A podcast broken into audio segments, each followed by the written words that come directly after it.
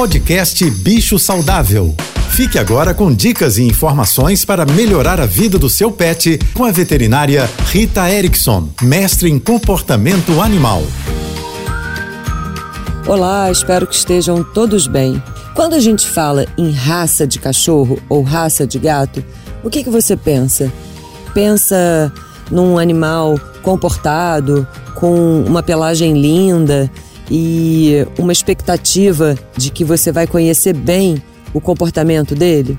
Pois é, originalmente a ideia das raças é essa: que o animal tenha uma aptidão, um comportamento específico e um aspecto também, uma pelagem, uma coloração e um porte esperados.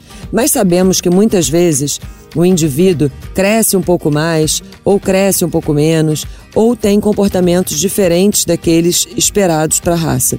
A gente faz muita campanha para que as pessoas adotem os vira-latas, mas é muito compreensível que uma família tenha alguma preferência por uma raça específica. O maior problema é quando essa expectativa não é atendida. E muitas vezes estuda-se pouco o perfil daquela raça e ficamos mais com uma ideia daquilo que vemos na televisão ou até mesmo no cachorro do vizinho.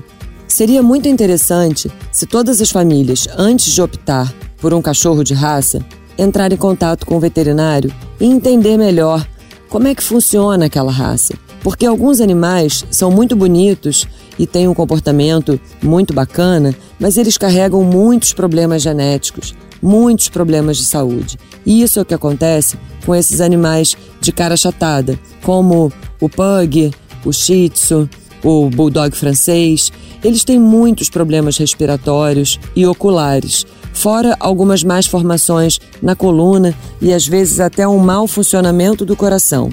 Seria realmente interessante que as famílias se informassem um pouco melhor antes de optar pela compra de um animal de raça. Como esse é um assunto muito extenso, eu vou continuar falando sobre isso ao longo dessa semana. Um beijo e até amanhã. Você ouviu o podcast Bicho Saudável.